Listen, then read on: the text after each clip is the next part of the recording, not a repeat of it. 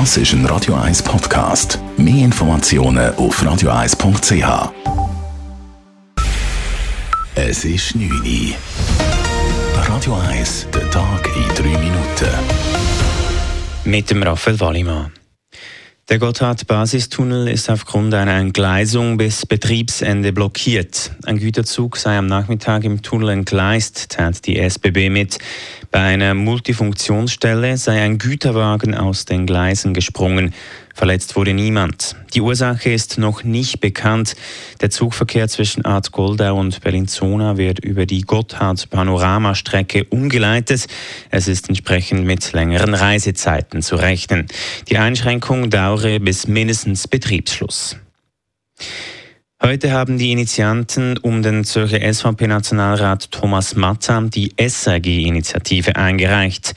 Die Initiative hat es auf die Radio- und Fernsehgebühren abgesehen. Diese sollen von 335 auf 200 Franken gesenkt werden. Die Sammelfrist für die nötigen 100.000 Unterschriften wäre noch bis im Dezember gelaufen. Das Initiativkomitee konnte aber bereits heute 130.000 Unterschriften bei der Bundeskanzlei einreichen. Der Schweizer Obstverband bedauert das Urteil zum Apfellogo.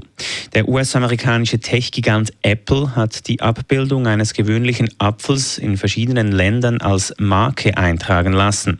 Das Schweizerische Institut für geistiges Eigentum hatte sich dagegen gewehrt. Das Bundesverwaltungsgericht hat nun aber Apple Recht gegeben.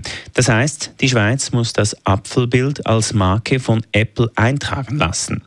Der Schweizer Obstverband hat selbst ein Apfel im Logo. Was das Urteil für dieses Logo bedeutet, sei noch unklar, sagt der Kommunikationsverantwortliche Christian Schönbächler. Das Urteil sei aber unverständlich. Wir bedauern das Urteil vom Bundesverwaltungsgericht, weil inhaltlich sind wir nach wie vor überzeugt, dass eine Frucht an die Allgemeinheit gehört und nicht an einem einzelnen Unternehmen. Und daran ändert auch das Urteil nichts. Das Urteil des Bundesverwaltungsgerichts ist noch nicht rechtskräftig, es kann noch weitergezogen werden.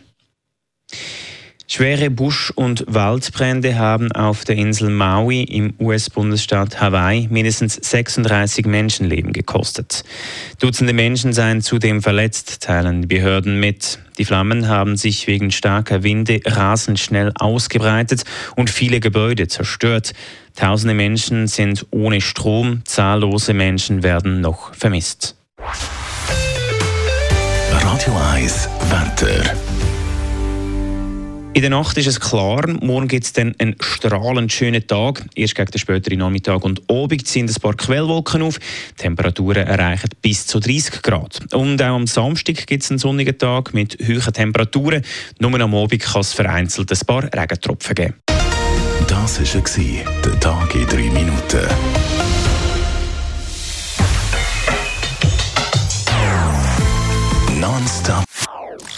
Das ist ein Radio 1 Podcast. Mehr Informationen auf radio1.ch.